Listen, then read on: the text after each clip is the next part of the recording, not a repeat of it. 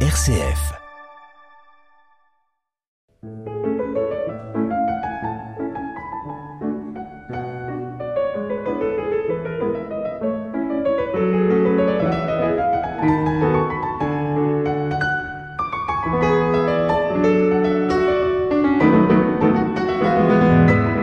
Correspondance.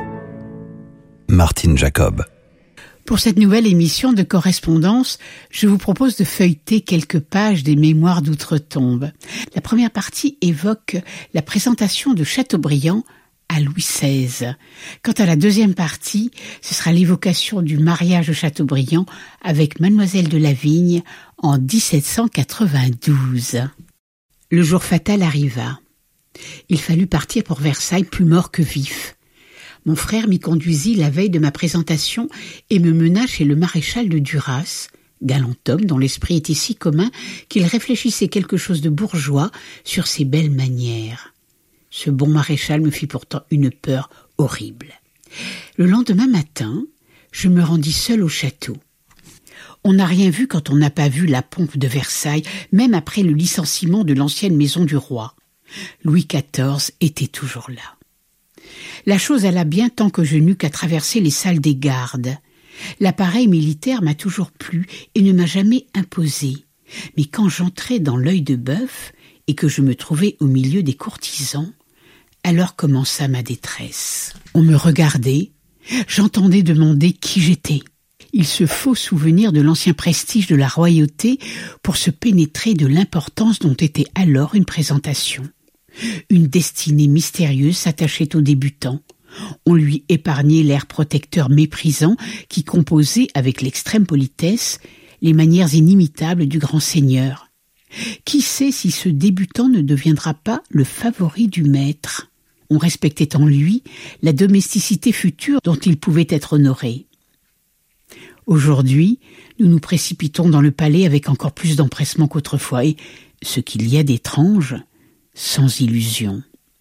Un courtisan réduit à se nourrir de vérité est bien près de mourir de faim. Lorsqu'on annonça le lever du roi, les personnes non présentées se retirèrent. Je sentis un mouvement de vanité. Je n'étais pas fier de rester. J'aurais été humilié de sortir. La chambre à coucher du roi s'ouvrit. Je vis le roi, selon l'usage, achever sa toilette, c'est-à-dire prendre son chapeau de la main du premier gentilhomme de service. Le roi s'avança, allant à la messe. Je m'inclinai. Le maréchal de Duras me nomma Sire, le chevalier de Chateaubriand. Le roi me regarda, me rendit mon salut, hésita, eut l'air de vouloir s'arrêter pour m'adresser la parole. J'aurais répondu d'une contenance assurée.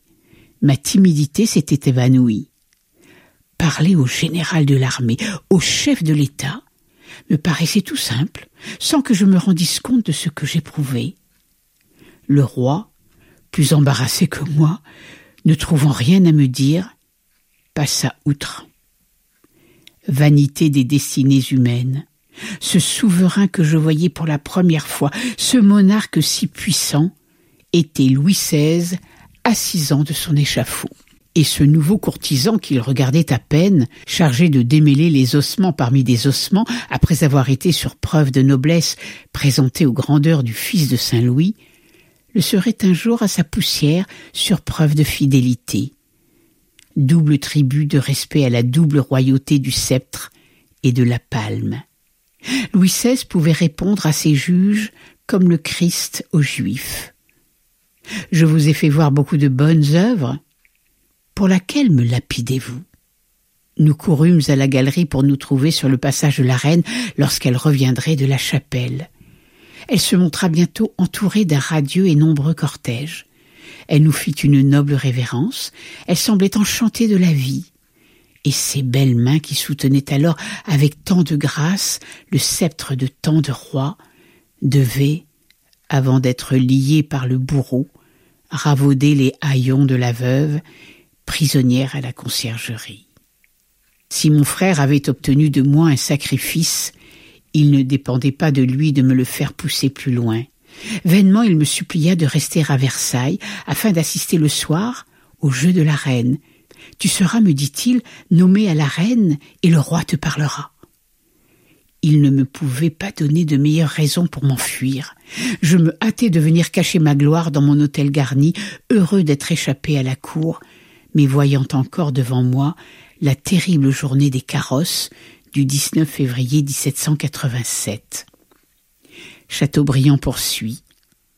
Le duc de Coigny me fit prévenir que je chasserais avec le roi dans la forêt de Saint-Germain. Je m'acheminai de grand matin vers mon supplice, en uniforme de débutant, habit gris, veste et culotte rouge, manchette de bottes, bottes à l'écuyère, couteau de chasse au côté, petit chapeau français à galon d'or. Nous nous trouvâmes quatre débutants au château de Versailles, moi, les deux messieurs de Saint-Marceau et le comte d'Hautefeuille. Le duc de Coigny nous donna nos instructions. Il nous avisa de ne pas couper la chasse, le roi s'emportant lorsqu'on passait entre lui et la bête. Le duc de Coigny portait un nom fatal à la reine. Le rendez-vous était au Val, dans la forêt de Saint-Germain, domaine engagé par la couronne au maréchal de Beauvau.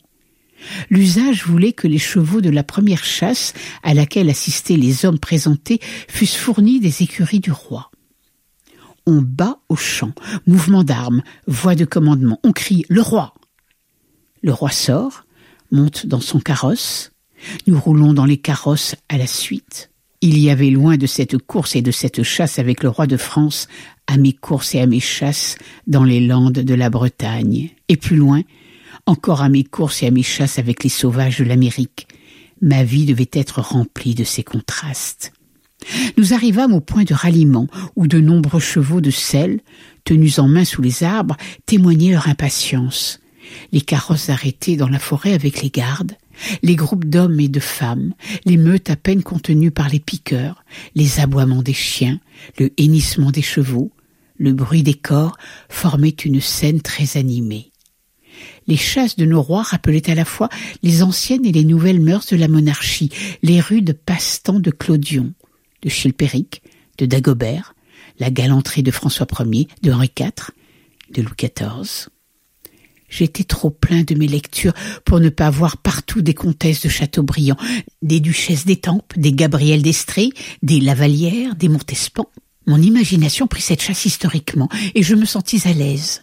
J'étais d'ailleurs dans une forêt. J'étais chez moi.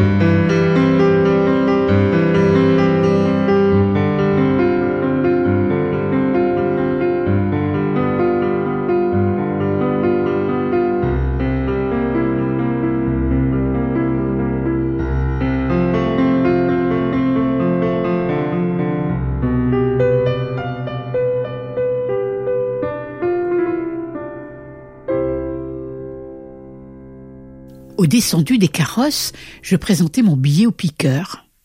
On m'avait destiné une jument appelée l'heureuse, bête légère mais sans bouche, ombrageuse et pleine de caprices, assez vive image de ma fortune, qui chauvit sans cesse des oreilles. Le roi mis en selle partit. La chasse le suivit. Prenant diverses routes, je restai derrière à me débattre avec l'heureuse, qui ne voulait pas se laisser enfourcher par son nouveau maître. Je finis cependant par m'élancer sur son dos. La chasse était déjà loin. Je maîtrisais d'abord assez bien l'heureuse. Forcée de raccourcir son galop, elle baissait le cou, secouait le mort blanchi d'écume, s'avançait de travers à petits bonds. Mais lorsqu'elle approcha du lieu de l'action, il n'y eut plus moyen de la retenir. Elle allonge le chanfrein, m'abat la main sur le garrot, vient au grand galop donné dans une troupe de chasseurs, écartant tout sur son passage, ne s'arrêtant qu'aux heures du cheval d'une femme qu'elle faillit culbuter au milieu des éclats de rire des uns, des cris de frayeur des autres. Je fais aujourd'hui d'inutiles efforts pour me rappeler le nom de cette femme qui reçut poliment mes excuses. Il ne fut plus question que de l'aventure du débutant. Je n'étais pas au bout de mes épreuves. Environ une demi-heure après ma déconvenue, je chevauchais dans une longue percée à travers des parties de bois désertes. Un pavillon s'élevait au bout. Voilà que je me mis à songer à ces palais répandus dans les forêts de la couronne en souvenir de l'origine des rois chevelus et de leurs mystérieux plaisirs. Un coup de fusil part, l'heureuse tourne court, brosse tête baissée dans le fourré, et me porte juste à l'endroit où le chevreuil venait d'être abattu. Le roi Je me souvins alors, mais trop tard, des injonctions du duc de Coigny. La maudite heureuse avait tout fait. Je saute à terre, d'une main poussant en arrière ma cavale, de l'autre tenant mon chapeau bas. Le roi regarde et ne voit qu'un débutant arriver avant lui, au fin de la bête. Il avait besoin de parler. Au lieu de s'emporter, il me dit avec un ton de bonhomie et un gros rire il n'a pas tenu longtemps. C'est le seul mot que j'ai jamais obtenu de Louis XVI. On vint de toutes parts, on fut étonné de me trouver causant avec le roi. Le débutant Chateaubriand fit du bruit par ces deux aventures, mais comme il lui est toujours arrivé depuis, il ne sut profiter ni de la bonne ni de la mauvaise fortune. Le roi força trois autres chevreuils, les débutants ne pouvant court que la première bête, j'allais attendre au Val avec mes compagnons le retour de la chasse. Le roi revint au Val. Il était gai et comptait les accidents de la chasse. On reprit le chemin de Versailles. Nouveau désappointement pour mon frère. Au lieu d'aller m'habiller pour me trouver au débeauté, moment de triomphe et de faveur, je me jetai au fond de ma voiture et rentrai dans Paris plein de joie d'être délivré de mes honneurs et de mes maux. Je déclarai à mon frère que j'étais déterminé à retourner en Bretagne. Content d'avoir fait connaître son nom, espérant amener un jour à maturité par sa présentation ce qu'il y avait d'avorté dans la mienne, il ne se posa pas au départ d'un frère d'un esprit aussi biscornu. Telle fut ma première vue de la ville et de la cour. La société me parut plus odieuse encore que je ne l'avais imaginé, mais si elle m'effraya, elle ne me découragea pas je sentis confusément que j'étais supérieur à ce que j'avais aperçu. Je pris pour la cour un dégoût invincible. Ce dégoût, ou plutôt ce mépris que je n'ai pu cacher, m'empêchera de réussir ou me fera tomber du plus haut point de ma carrière. Au reste, si je jugeais le monde sans le connaître, le monde à son tour m'ignorait. Personne ne devina à mon début ce que je pouvais valoir, et quand je revins à Paris, on ne le devina pas davantage. Depuis ma triste célébrité, beaucoup de personnes m'ont dit Comme nous vous eussions remarqué si nous vous avions rencontré dans votre jeunesse. Cette obligeante prétention n'est que l'illusion d'une renommée déjà faite. Les hommes se ressemblent à l'extérieur. En vain Rousseau nous dit qu'il possédait deux petits yeux tout charmants. Il n'en est pas moins certain. Témoin ses portraits, qu'il avait l'air d'un maître d'école ou d'un cordonnier grognon. Pour en finir avec la cour, poursuit Chateaubriand, je dirais qu'après avoir revu la Bretagne et m'être venu fixer à Paris avec mes sœurs cadettes, Lucille et Julie, je m'enfonçais plus que jamais dans mes habitudes solitaires. On me demandera ce que devint l'histoire de ma présentation. Elle resta là. Vous ne chassâtes donc plus avec le roi? Pas plus qu'avec l'empereur de la Chine. Vous ne retournâtes donc plus à Versailles? J'allai deux fois jusqu'à Sèvres. Le cœur me faillit et je revins à Paris. Vous ne tirâtes donc aucun parti de votre position. Aucun. Que faisiez-vous donc? Je m'ennuyais. Ainsi vous ne vous sentiez aucune ambition.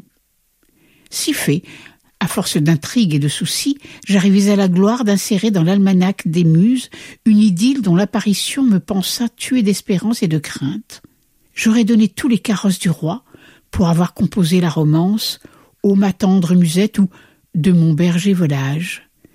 Propre à tout pour les autres, bon à rien pour moi. Me voilà. François René de Chateaubriand dans Mémoire d'outre-tombe.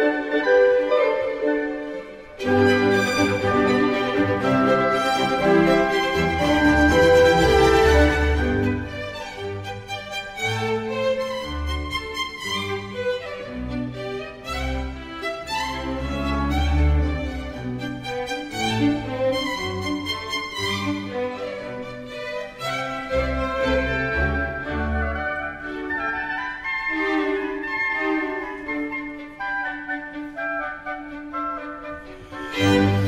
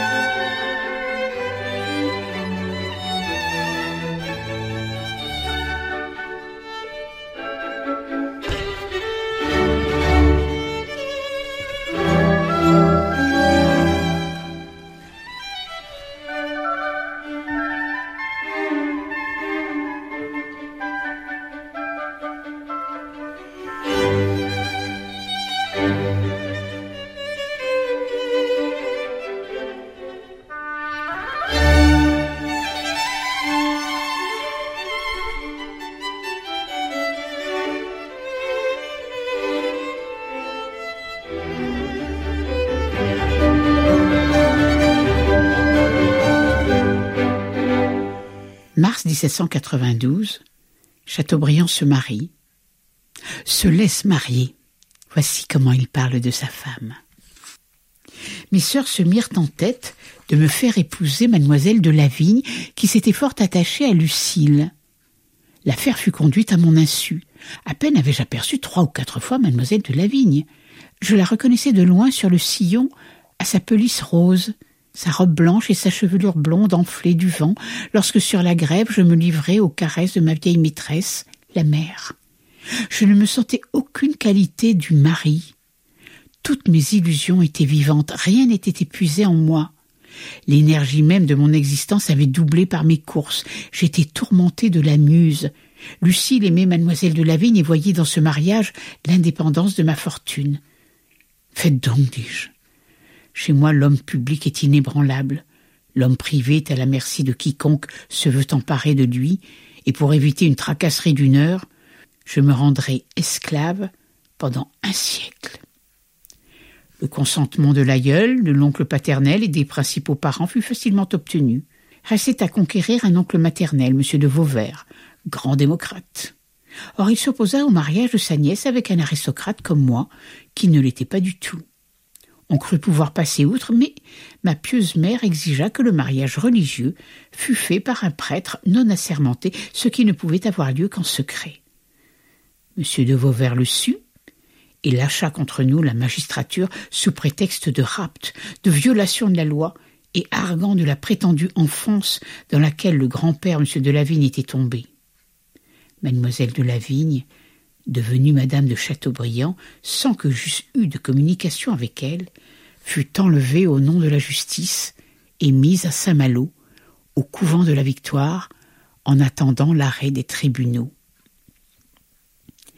Il n'y avait ni rapt, ni violation de la loi, ni aventure, ni amour dans tout cela. Ce mariage n'avait que le mauvais côté du roman, la vérité. La cause fut plaidée, et le tribunal jugea l'union valide au civil. Les parents des deux familles étant d'accord, M. de Vauvert se désista de la poursuite, le curé constitutionnel, largement payé, ne réclama plus contre la première bénédiction nuptiale, et Madame de Chateaubriand sortit du couvent, où Lucille s'était enfermée avec elle. C'était une nouvelle connaissance que j'avais à faire, écrit Chateaubriand, et elle m'apporta tout ce que je pouvais désirer. Je ne sais s'il a jamais existé une intelligence plus fine que celle de ma femme.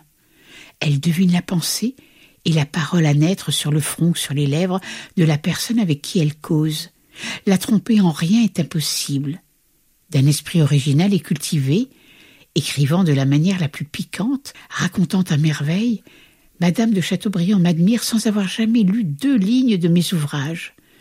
Elle craindrait d'y rencontrer des idées qui ne sont pas les siennes, ou de découvrir qu'on n'a pas assez d'enthousiasme pour ce que je vaux.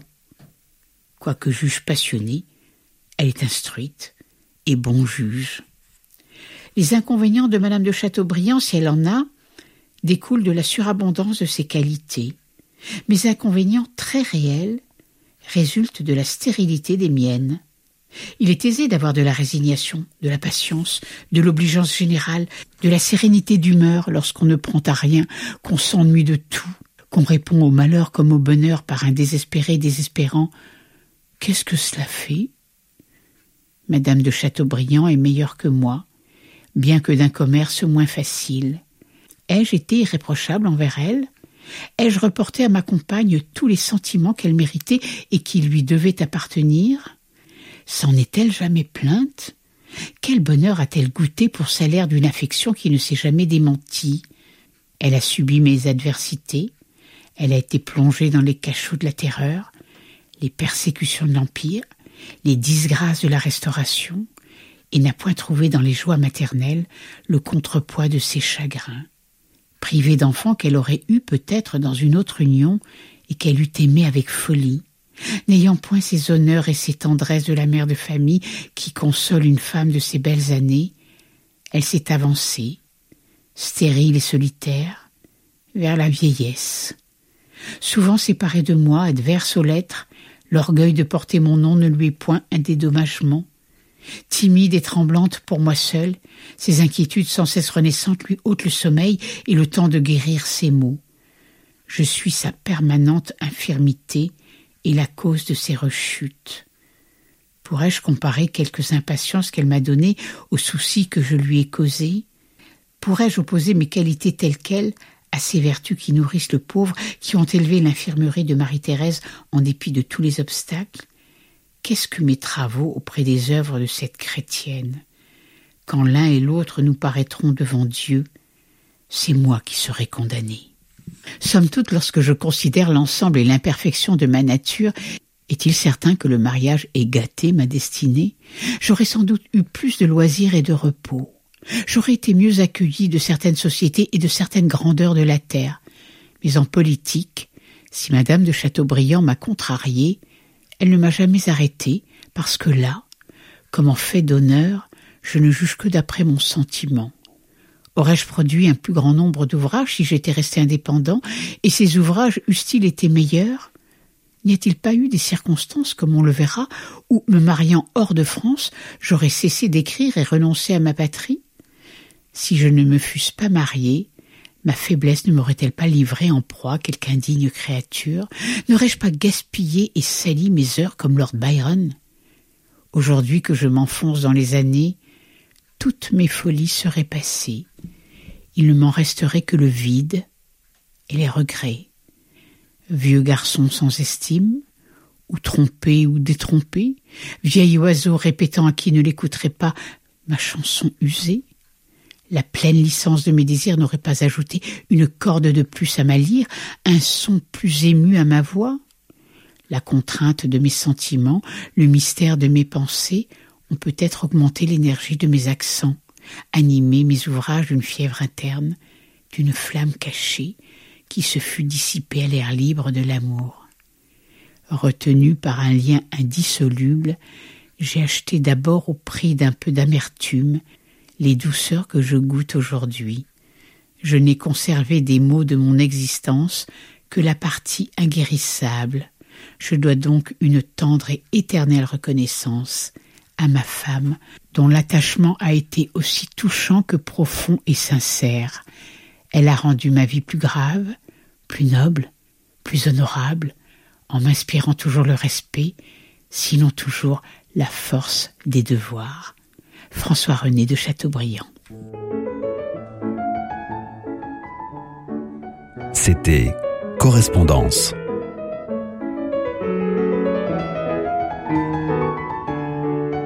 Une émission préparée et présentée par Martine Jacob.